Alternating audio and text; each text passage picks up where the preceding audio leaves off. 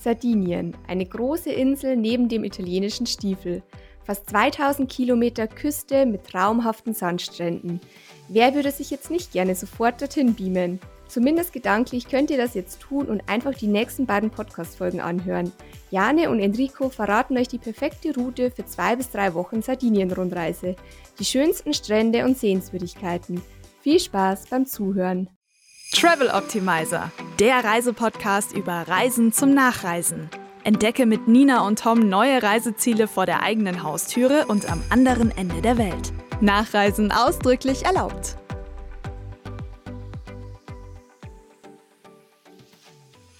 Servus zu einer neuen Podcast-Folge über Sardinien. Die italienische Insel wird ja auch oft als Karibik im Mittelmeer bezeichnet. Und ob das tatsächlich so ist, verraten uns heute unsere Interviewgäste Jane und Enrico vom Reiseblog Pineapple Road. Hallo ihr beiden, schön, dass ihr hier seid. Hallo. Hallo. Wir freuen uns, bei dir zu sein. Bevor ihr uns jetzt von dem karibischen Roadtrip erzählt, stelle ich euch noch mal ganz kurz vor für die Hörer. Euer Motto auf eurem Reiseblog ist ja Reisebock trotz Voll äh, Vollzeitjob. Finde ich übrigens sehr gut. Das heißt, ihr versucht auch jeden freien Urlaubstag zu nutzen, um die schönsten Ecken der Welt zu entdecken.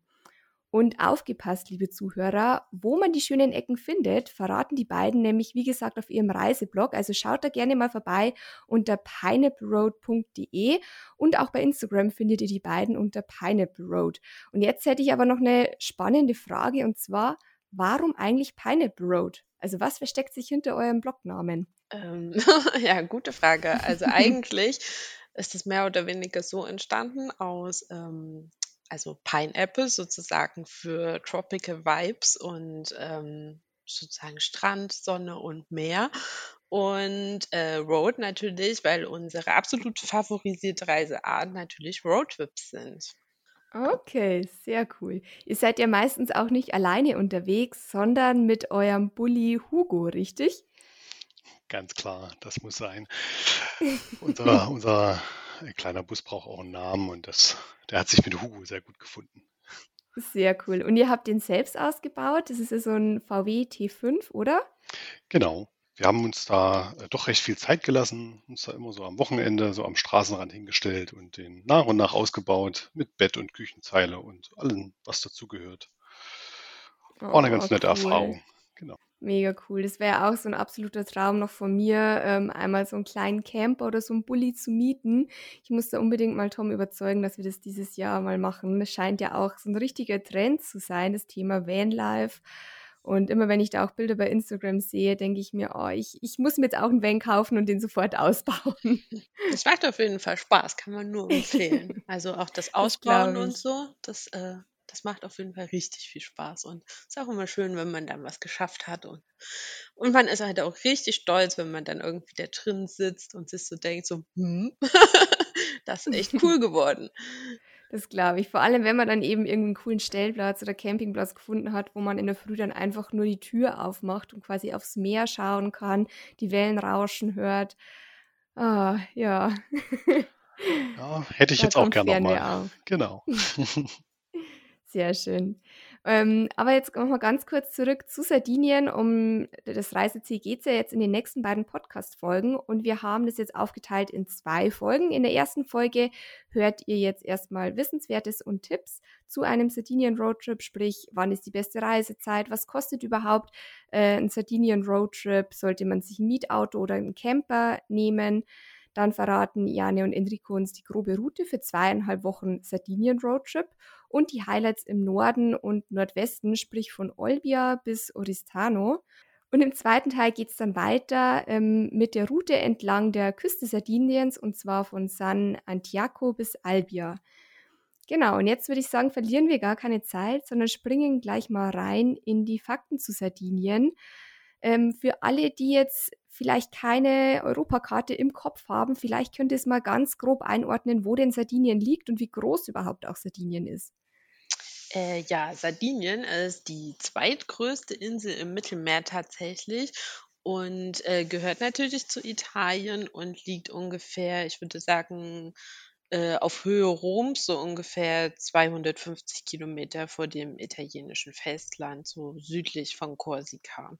Und wie groß ist jetzt Sardinien? Also kann man da jetzt locker in einer Woche irgendwie alles abfahren oder sollte man da länger einplanen? Ja, ich denke schon so zwei, zwei, zweieinhalb Wochen, um gemütlich einmal rumzufahren, um die ganze Insel bietet sich da schon an. Also mit einer Woche wird schon sehr knapp. Da sollte man sich wahrscheinlich für eine Hälfte dann entscheiden. Oh ja, das glaube ich auch. Also eine Woche äh, da kann man dann entweder, äh, machen ja auch einige dann, ähm, sich ein Hotel nehmen und von dort irgendwie sternenförmig sich ein paar Sachen angucken. Aber ich glaube, um sie einmal zu umrunden, ist es tatsächlich zu groß. Ich kann aber tatsächlich auch nicht sagen, wie groß sie tatsächlich ist, die Insel. Da hast du uns erwischt. Okay, ich habe es ja schon am, im Intro gesagt, ich glaube 2000 Kilometer Küste, das sagt schon einiges. Also eine Woche ist da tatsächlich etwas sportlich. Wie kommt man denn jetzt eigentlich nach Sardinien? Es liegt ja irgendwo in der Nähe von Rom, also ist es noch mit der Fähre erreichbar oder würde das sagen, nee, lieber fliegen? Also es gibt auf jeden Fall zwei, die zwei Möglichkeiten, nach Sardinien zu kommen. Es kommt natürlich darauf an, wie man halt selber ausgestattet ist. Ähm, je nachdem kann man dann mit dem Flugzeug rüberfliegen und sich dann dort einen Mietwagen mieten oder halt wie wir mit der Fähre dann und mit dem Camper und mit dem Flugzeug. Also hat man auf jeden Fall von vielen äh, deutschen Flughäfen auch die Möglichkeit, Sardinien zu erreichen. Das dauert dann so ungefähr zweieinhalb Stunden und es haben auch einige Billigflieger, Sardinien im Repertoire, sodass man da eigentlich auch ganz günstig ähm, hinkommt und die Insel erreichen kann. Ich glaube, es gibt drei Flughäfen oder drei größere Flughäfen, internationale Flughäfen. Mhm. Im Norden in Olbia und im Süden in Cagliari und ich glaube noch in Alghero im Westen. Mhm. Und wie sah eure Anreise jetzt aus mit dem Bulli? Ja, wir haben uns da ein bisschen mehr Zeit genommen, äh, also haben auf den Flieger verzichtet demnach und ähm, sind erstmal aus Leipzig losgefahren Richtung, Richtung Gardasee. Äh, dort haben wir unseren ersten Stop eingelegt und von dort aus noch sind wir dann am nächsten Tag nach Livorno und von Livorno haben wir dann die Fähre genommen Richtung, Richtung Olbia. Das war dann so eine mhm. Überfahrt von, ah, ich glaube, sieben Stunden hat die Überfahrt gedauert. Das war tagsüber, je nachdem, zu welcher Tageszeit man fährt schwankt natürlich die, die Dauer der Überfahrt so ein bisschen. Aber es ist eine ganz, ähm, ganz angenehme Reiseart. Genau. Ja gut, ihr habt halt aus der Anreise einfach gleich nochmal so einen Mini-Roadtrip gemacht. Einmal am Gardasee stoppen. Es, es gibt, gibt schlechtere Zwischenstopps. Definitiv, ja. sehr, sehr, sehr schöne Ecke da unten, ja. Wann genau wart ihr denn jetzt eigentlich auf Sardinien und was würdet ihr sagen, ist denn die beste Reisezeit? Also wir waren ja im September bis Oktober auf Sardinien. Und für uns war das absolut perfekt. Das war halt noch richtig schön warm. Wir hatten super Wetter. Ähm, und auch nachts und abends konnte man noch schön draußen sitzen mit angenehmen Temperaturen. Das Meer war super zum Baden. Ähm, aber es war halt auch nicht so heiß für die, also für andere Aktivitäten wie zum Beispiel Wandern oder so. Das äh, war halt genau die richtige Mischung. Und ein großer Vorteil ist natürlich, dass es ähm, nicht mehr so voll ist. Also wir hatten halt teilweise schon auch einige Strände für uns alleine, wobei man halt auch sagen muss, relativ unterschiedlich ist. Aber an sich ist je nachdem, was man machen möchte, Sardinien eigentlich das ganze Jahr über ein super Reiseziel. Man hat jetzt, glaube ich, und auch im Winter noch ähm, 15 Grad am Tag und Sonnenschein. Also kann man Mhm. eigentlich immer machen. Gut, zum Baden ist es dann schon zu kalt, aber wie du schon gesagt hast, Oktober ist eigentlich, finde ich, auch immer eine sehr schöne Reisezeit, um einfach den Sommer zu verlängern. Im September gibt es ja in Deutschland auch noch immer ein paar schöne Tage. Aber im Oktober ist es dann ganz schön, einfach nochmal ins Warme zu fahren. Auf jeden Fall. Das hat sich auch bei uns als äh, kleine Tradition entwickelt, dass wir dann sozusagen nach den ähm, Sommermonaten nochmal so einen Europa-Roadtrip machen und dann nochmal den Sommer verlängern. Und das mhm. ist auch gerade bis in den Oktober hinein auf Sardinien überhaupt kein Problem eignet sich ja hoffentlich dann dieses Jahr auch ganz gut. Keiner weiß ja, wie es jetzt weitergeht mit dem Reisen, ob es im Sommer dann schon möglich ist, aber ich nehme mal an, dass es im Herbst, also auch im Oktober dann auch wieder möglich sein wird, nach Sardinien zu reisen. Also perfekte Reisezeit auf jeden Fall dann im, im Herbst oder eigentlich ja auch früher, aber da wird es wahrscheinlich dieses Jahr schwierig. Ja, im Frühjahr ist natürlich so ein bisschen, hm, aber ich denke vielleicht ab Mai, Juni und Mhm. dann ist, glaube ich, das Mittelmeer auch schon warm genug, dass man dort, ähm, auch mal reinhüpfen kann. Wie sah es eigentlich aus mit den Sprachbarrieren? War das ein Thema mit Italienisch oder kam seid ihr mit Englisch ganz gut durchgekommen?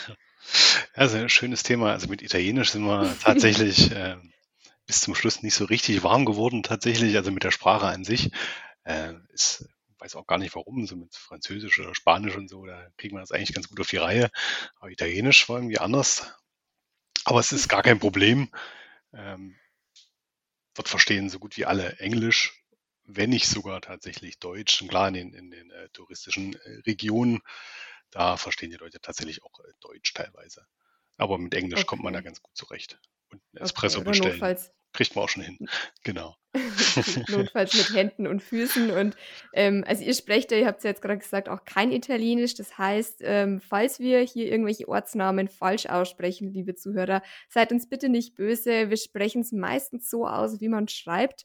Ich glaube, das ist auch so im Italienischen, aber falls es doch mal falsch, ähm, rüberkommt, dann bitte um Verzeihung. Ihr wart ja jetzt mit eurem Bulli unterwegs, ähm, aber was würdet ihr denn jemandem raten, der jetzt nicht das Glück hat, einen coolen, ähm, ausgebauten T5 zu besitzen? Würdet ihr eher sagen, Auto mieten oder Camper, um die Insel zu erkunden? Also lieber Auto und dann Hotel oder Camper und Campingplätze anfahren? Also, ich würde sagen, das geht beides sehr gut, je nachdem, wie man es halt gerne mag, ob man eher so der Campingtyp ist, aber auch mit dem Auto oder mit dem Mietwagen ist das überhaupt kein Problem.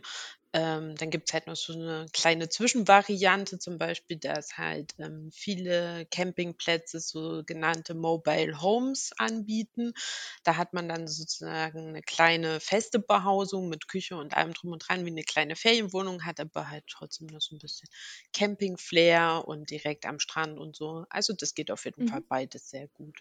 Das wäre dann wahrscheinlich eher die Variante für jemanden, der eine Woche oder so an einem Ort bleibt, also an einem Campingplatz und dann die Insel so sternförmig erkundet, weil ansonsten stelle ich es mir stressig vor, bei so Mobile Homes ähm, jeden Tag oder jeden zweiten Tag umzuziehen, oder? Das stimmt. Ja. Ich weiß auch gar nicht, Mhm. ob das geht, weil die haben oft ja auch so eine Mindestmietdauer, äh, vor allem in den Stimmt. Sommermonaten, ähm, in den Sommerferien. Aber, äh, Hotels, die kann man ja auch tageweise mieten. Würdet ihr denn sagen, dass Sardinien jetzt ein gutes Reiseziel ist für, für einen Campingurlaub? Also wie sieht es da auch aus mit dem Jedermannsrecht? Kann man einfach überall, wo man möchte, stehen bleiben und übernachten? Also äh, grundsätzlich sei gesagt, also in, in, auch in Sardinien ist das Ganze nicht äh, unbedingt erlaubt, so wie auch im Rest von Europa größtenteils. Aber wie gesagt, in der Nebensaison haben wir da auch sehr viele stehen sehen an Straßenränden, Parkplätzen und äh, ja, vermutlich, wo kein Mhm. Kläger, da kein Richter. Okay, ja. Vielleicht haben wir auch jeweils den, den Grundstückbesitzer gefragt. Ich denke auch, solange man seinen Müll wieder mitnimmt und, und sich traut, äh, das Risiko einzugehen, kann man Wichtig, ganz, ganz wichtig. Eben, genau, also den Müll auf jeden Fall immer mitnehmen bei sowas. Es gibt auch so viele Angebote wie ähm, Agri-Camping nennt sich das dann. ne? Da steht man so auf so einem Bauernhof. Ähm, also Mhm. gerade landwirtschaftlich gesehen kann man da wirklich sich ähm, hinstellen bei dem ja, Bauern dann in dem Falle und Mhm. er zahlt dann einen kleinen Obolus und kriegt dann auch noch was zu essen dort. Das ist schon sehr angenehm auch, ne? Das Sehr geht cool. auch. Und die frisch geernteten Äpfel obendrauf. Richtig, richtig. Sehr cool. Wenn wir schon beim Thema Preis jetzt sind, ähm, wäre meine nächste Frage, wie teuer denn eigentlich eine Sardinien-Rundreise jetzt mit dem eigenen Camper ist. Da gebe ich doch an die Budgetverantwortliche ab.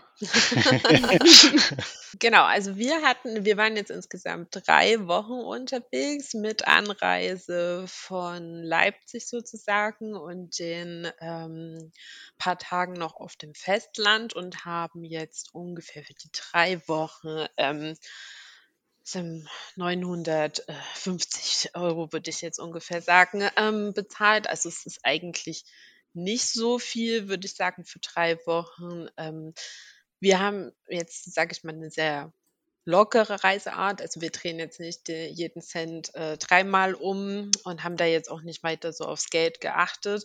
Äh, wir waren auch essen. Was wir jetzt nicht so oft gemacht haben, waren Ausflüge.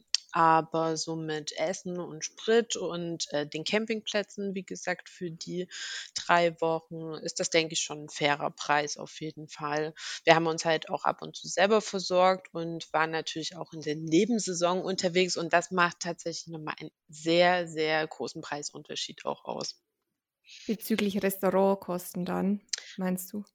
Ich würde eher sagen, von den Übernachtungskosten. Also wir haben jetzt äh, auf mhm. dem Campingplatz so, sage ich mal, 20 bis 30 Euro die Nacht bezahlt. Und Mhm. wir haben aber auch auf diesem, da hängen ja immer so Tabellen aus, wo dann sozusagen die Preise nach Saison gestaffelt sind.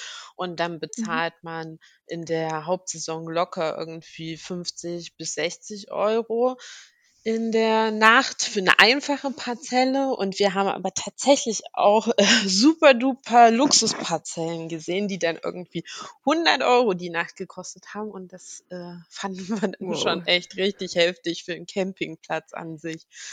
Ja, ja, das stimmt. Und wie, wie waren die Preise so im Supermarkt? Ähnlich zu Deutschland oder teurer? Ich würde sagen ähnlich, ja.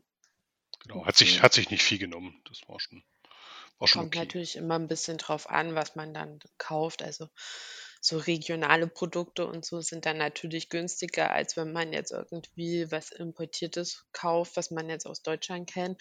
Da kann man ja dann gucken und auch flexibel sein. Ist ja häufig Ja. so bei Inseln, dass dann äh, die Importsachen einfach ein bisschen teurer sind. Gut, aber man kann sich ungefähr merken, 900 Euro pro Person für zweieinhalb Wochen, ähm, inklusive Essen gehen und Anreise, ist ja eigentlich ein ganz guter Preis in der Nebensaison. Wahrscheinlich, wenn man jetzt nicht mit dem eigenen Camper unterwegs ist, sondern ähm, sich Mietwagen und Hotels nimmt, wird es ein bisschen teurer. Aber gut, zweieinhalb Wochen ist jetzt auch eine relativ lange Zeit. Wenn man jetzt kürzer unterwegs ist, ist es dementsprechend günstiger auch. Jetzt hätte ich noch eine Fangfrage, bevor wir mit eurer Route loslegen. Und zwar habe ich mich im Vorfeld ähm, gefragt, wie denn eigentlich die Bewohner auf Sardinien heißen. Könntet ihr mir da ad hoc antworten? Wir können auch die Zuhörer mal kurz ein paar Sekunden selber überlegen lassen. Also, wie heißen die Bewohner auf Sardinien? Sarden, oder? Richtig. Aber wenn man sich noch nie mit der Frage beschäftigt hat, ist es gar nicht so einfach, diese zu beantworten. Hm, ich glaube auch die Sarden, die legen, glaube ich, auch Wert darauf, dass sie Sarden sind und keine Italiener. Ich glaube, das ist so ähnlich wie in Bayern mit Franken und oder? Wie ist das? Ah, du weißt ja. besser Bescheid. ähm, genau. Wie also die Verhältnisse sind. genau. Also solange sie nicht als Sardinianer oder so bezeichnet werden, ist wahrscheinlich alles gut. genau. Okay, dann würde ich sagen, springen wir einfach mal rein jetzt in eure Route, nachdem wir jetzt die groben Fakten mal geklärt haben. Ihr seid ja gestartet in Olbia, das ist ganz im Norden. Dort seid ihr mit der Fähre gestrandet sozusagen. Und wie sah denn dann grob eure Route aus? Also wir haben die Insel tatsächlich einmal umrundet und haben uns dabei äh, vor allem an den, also an der Küste orientiert. Wir waren ja mit unseren Stand-up-Boards unterwegs und äh, wollten natürlich auch die tollen Strände von Sardinien damit erkunden. Und deswegen haben wir jetzt bei dem ersten Besuch des Landesinneres so ein bisschen äh, stiefmütterlich behandelt und sind tatsächlich eine Runde um die Insel rum und im gegen den Uhrzeigersinn? Ja, gegen den Uhrzeigersinn, genau, und sind dann von Olbia in den Norden, dann die Westküste runter und dann vom Süden her wieder hoch die Ostküste mit den äh, schönen Stränden und sind dann am Ende wieder in Olbia angekommen und dort wieder mit der Fähre zurück aufs Festland gefahren. Sehr cool. Was würdet ihr denn sagen, waren jetzt so die schönsten Stops in den ersten Tagen, sprich im Norden und im Westen? Genau, also als erstes äh, haben wir an einem äh, Parkplatz gehalten. Den haben wir über die äh, relativ bekannte App mittlerweile äh, Park for Night gefunden Mhm. und äh, nannte sich Golfo Orangi. Das war so eine kleine ähm, naja, Landzunge in der Nähe von Olbia, tatsächlich auch vom Fährhafen. Und dort hatten wir auch gelesen, dass man da relativ strandnah äh, Delfine sichten kann. Also ging es mhm. sofort los äh, auf den Parkplatz, äh, die, die Stand-Up-Boards äh, aufpumpen und rauf aufs Wasser. Und, und, jetzt die spannende Frage. Habt ihr welche ah, gesehen? Schade, schade. Leider nicht. Äh, Also er ist so eine Austernfarm und die Chance ist relativ hoch. Aber ähm, wir hatten an dem Abend jetzt halt leider kein Glück, aber dafür einen schönen Sonnenuntergang war auch okay auf dem Wasser. okay, aber jeder sollte dort auf jeden Fall sein Glück versuchen ähm, und Delfine spotten. Definitiv, ja, das ist auf jeden Fall auch ein schöner Ausflug. Also gerade wenn man mit dem Sub oder mit dem mhm. Kanu unterwegs ist, da gibt es auch noch so eine kleine Insel, da kann man irgendwie nochmal anlegen oder drum rumfahren und noch ein paar Buchten weiter. Und ähm, ja, vielleicht hat man ja Glück. Dort werden auf jeden Fall auch geführte Touren zu den Delfinen angeboten. Aber wie es ist mit der Natur, man weiß ja nie, was einen erwartet. Das stimmt. Aber könnte man sich auch Subs vor Ort ausleihen? Äh, ja, ist, also wenn man so eine Tour macht. Hm. Ah, okay. Also wirklich aus Subtouren, keine Bootstouren, sondern ähm, im Stand-Up-Paddle. Äh, gibt beide Varianten. Also man kann ah. einmal mit dem Boot rausfahren, da gibt es auch so Sonnenuntergangs-Cruise und oder halt auch so Subtouren. Ich glaube, die gab es dann morgens und abends, aber wir wissen jetzt gerade auch gar nicht, welche Anbieter das war. Die sind dann mit dem Bulli an den Strand gefahren. Es kann sein, dass man dann auch einfach spontan sagen kann, hallo, ich hätte gern eins, weiß ich nicht. Aber ihr habt euer Glück dann kein weiteres Mal versucht, sondern seid dann gleich weitergedüst.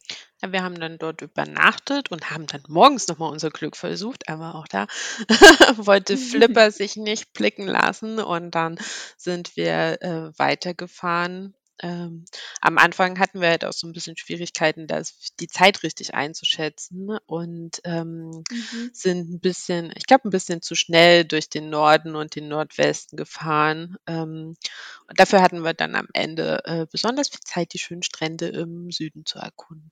Gut, immerhin dann am Ende kein Stress. Ja, man muss Aber ja immer pünktlich wieder an der Fähre ankommen und, äh, man hat so auf Sardinien so ein bisschen die Schwierigkeit, dass man teilweise für relativ kurze Strecken ziemlich viel Zeit braucht. Also, wenn man jetzt irgendwie 20 Kilometer hat oder so, kann es halt auch schon mal passieren, dass man da für eine Stunde unterwegs ist, weil dort natürlich kein durchgängiges Autobahnnetz ist, sondern da muss man dann so ein bisschen gucken und sich einfühlen. Man denkt dann halt okay. erstmal, ja, das ist ja gleich ums Eck aber man ist dann manchmal doch länger unterwegs, als man eigentlich dachte. Genau, es gibt ja auch so immer so gut. Sachen links, rechts, genau. ne? Ähm, die, da hält man mal immer mal plötzlich an und äh, genießt die Aussicht irgendwo mal und schon ist wieder eine halbe Stunde rum.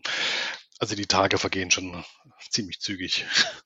Ja, das stimmt. Aber wo gibt es denn jetzt schöne Aussichtspunkte oder Stops, die sich lohnen noch zum Anhalten im Norden und im Westen?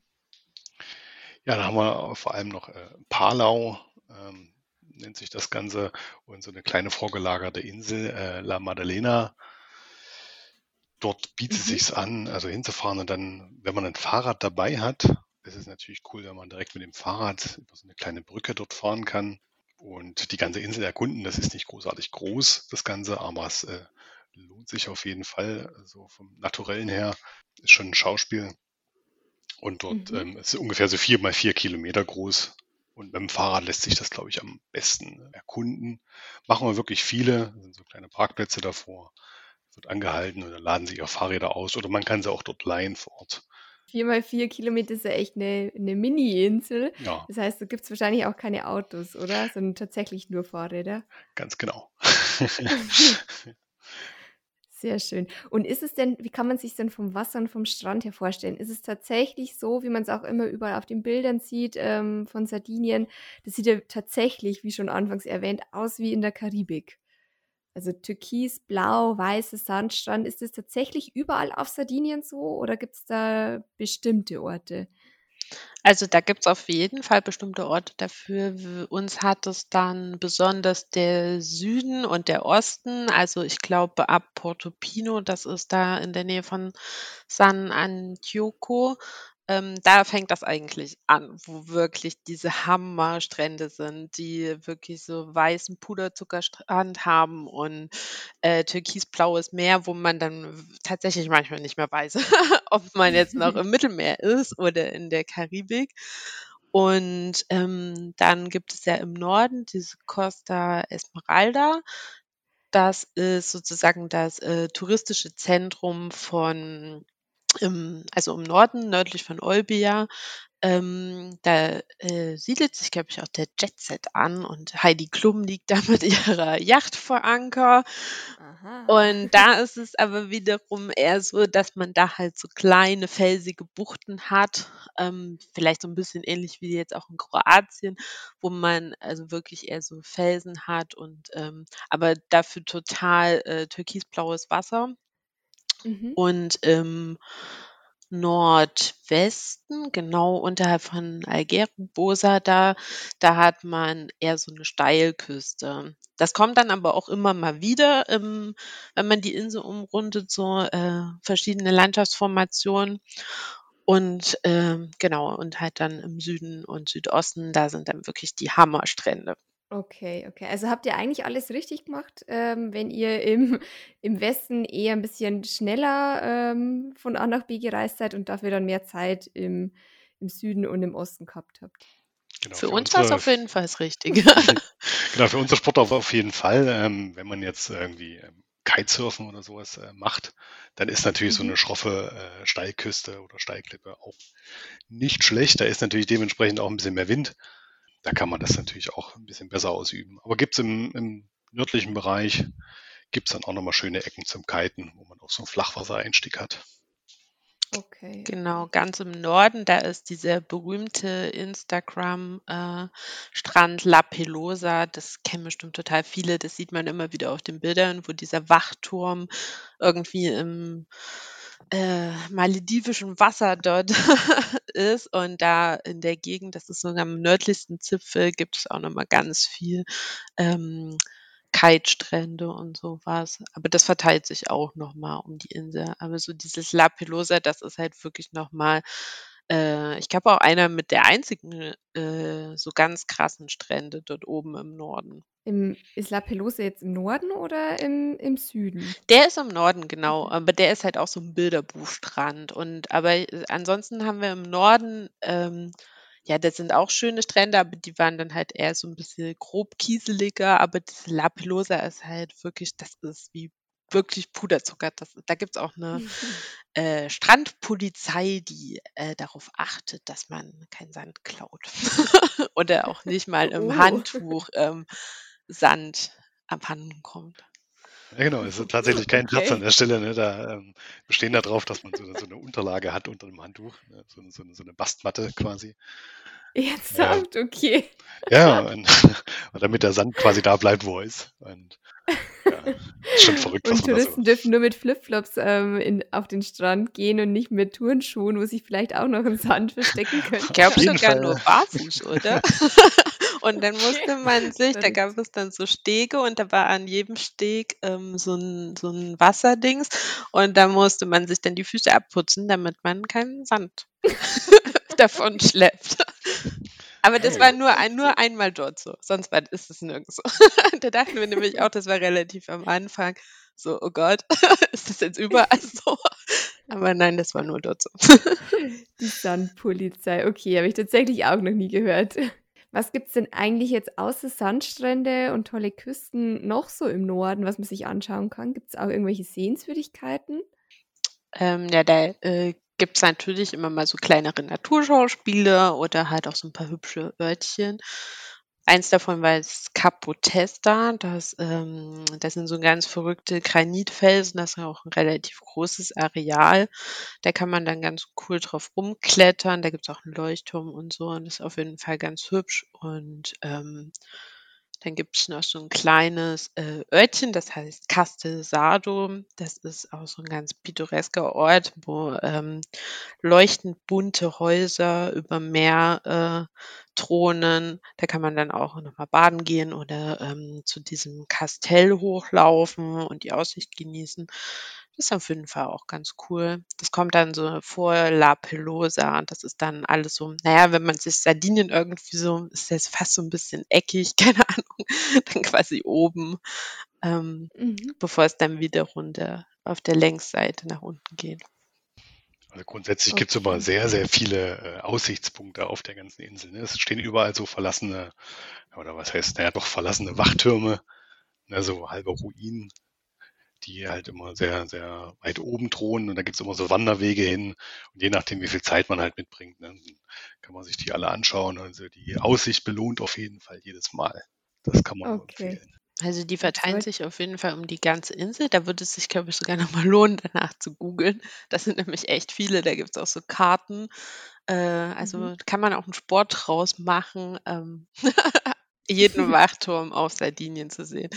Und man hat dann auch immer eine andere Aussicht. Also ähm, gibt dann im Westen auch so einen, der heißt Torre de Corsari. Da hat man zum Beispiel so eine Dünenlandschaft. Und dann gibt es noch einen im Capu, äh, im, ganz im Süden im Capu, am Capu Capunara. Zungenbrecher. Mhm. Und äh, da hat man auf jeden Fall die schönste Aussicht in Sardinien überhaupt. Okay, okay. Also Capo Caponara, den Zungenbrecher, sollte man sich merken. Genau, sonst Ähm. kann man natürlich irgendwie auch an, an regnerischen Tagen oder so, wenn man mal ein bisschen, bisschen Pech hat mit dem Wetter, ähm, ist da auch die Neptungrotte im, im Westen quasi. Und in der Nähe von Alghero ist das. Das ist so eine recht äh, tiefe Tropfsteinhöhle, ist auch relativ bekannt, ähm, wenn man äh, sich das Ganze mal anschauen möchte. Es ist äh, ein anständiger Treppenstieg oder Treppenabstieg. Viel eher, sind 650 Stufen, geht es da in die Erde runter. Und dann Wow. hat man doch eine riesig große Tropfsteinhöhle. Äh, ähnlich wie diese äh, Tropfsteinhöhlen in Griechenland. Äh, da gibt's auch Mhm. äh, ziemlich viele.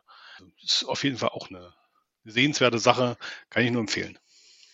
Cool, ja. Also ich persönlich liebe Tropfsteinhöhlen. Ich finde, es ist auch jede Tropfsteinhöhle anders. Also nur wenn man jetzt einmal in der Tropfsteinhöhle war, heißt das nicht, dass man, dass man das schon alles gesehen hat und dass man sich das nicht mehr anschauen muss. Finde ich immer wieder faszinierend. Genau, also da nur der, der Tipp in dem Falle, ne? Also auf jeden Fall gleich die erste Führung nehmen morgens. Mhm. Da hat man noch ein bisschen äh, Spielraum zu Fuß. Äh, wenn man dann ein bisschen später kommt, dann ist es sehr oft äh, dann voll, je nachdem zu welcher Jahreszeit man fährt, na klar. Okay. Und Dann- Tipp ist auch immer bei einer Tropfsteinhöhle warme Klamotten mitnehmen, weil man unterschätzt es schnell, wie kalt es in der Höhle sein kann, auch wenn es draußen 30 Grad hat. so ist es, ja, genau. Perfekt. Also das waren jetzt eh schon relativ viele Highlights im Norden und im Westen. Und ich würde sagen, wir machen jetzt an der Stelle einfach mal Schluss. Und im zweiten Teil geht es dann weiter mit weiteren Highlights im Westen, im Süden und im Osten. Und da kommen wir auch dann zu den ganz, ganz schönen Traumstränden. Also hört auch da gerne nochmal rein. Euch beiden auf jeden Fall schon mal vielen Dank für die ganzen Reisetipps. Und wer sich jetzt nicht alles merken konnte, findet auch nochmal alles übersichtlich zusammengefasst auf ähm, traveloptimizer.de. Ich verlinke euch das Ganze auch in den Show Notes oder schaut auch, wie gesagt, gerne mal bei pineappleroad.de vorbei. Dort haben die beiden nämlich auch eine richtig coole, grafisch aufbereitete Karte gezaubert. Im Prinzip auch eine Reise zum Nachreisen. Wer einen Bulli hat und zweieinhalb Wochen Zeit, sollte sich das auf jeden Fall mal anschauen. Also dann äh, macht es macht's gut. Ich hoffe, wir konnten euch ein bisschen mitnehmen zum Träumen und verreisen nach Sardinien und ich hoffe, ihr seid auch beim nächsten Mal wieder mit dabei. Tschüss! Tschüss. Macht's gut.